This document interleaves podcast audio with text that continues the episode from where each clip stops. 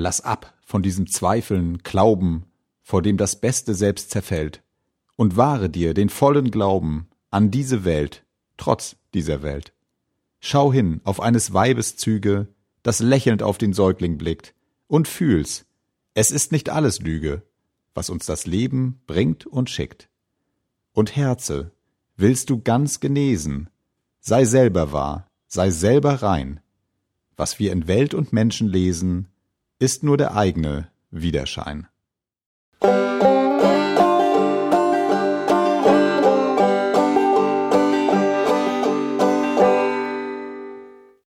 Lieber, was wäre das Leben ohne Hoffnung?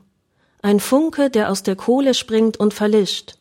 Und wie man bei trüber Jahreszeit einen Windstoß hört, der einen Augenblick saust und dann verhallt, so wär es mit uns?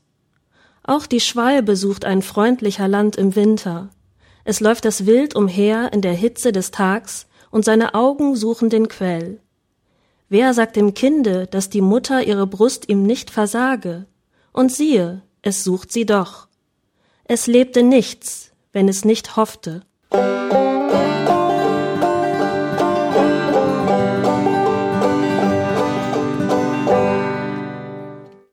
Ich konnte nie mehr als drei Wege glücklicher, nicht glücklich zu werden, auskundschaften.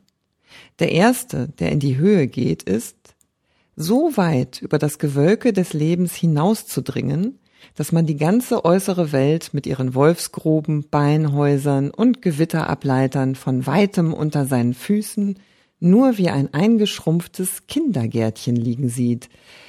Der zweite ist, gerade herabzufallen ins Gärtchen und da sich so einheimisch in eine Furche einzunisten, dass, wenn man aus seinem warmen Lärchennest heraussieht, man ebenfalls keine Wolfsgruben, Beinhäuser und Stangen, sondern nur Ähren erblickt, deren jede für den Nestvogel ein Baum und ein Sonnen- und Regenschirm ist. Der dritte endlich, den ich für den schwersten und klügsten halte, ist der, mit den beiden anderen zu wechseln.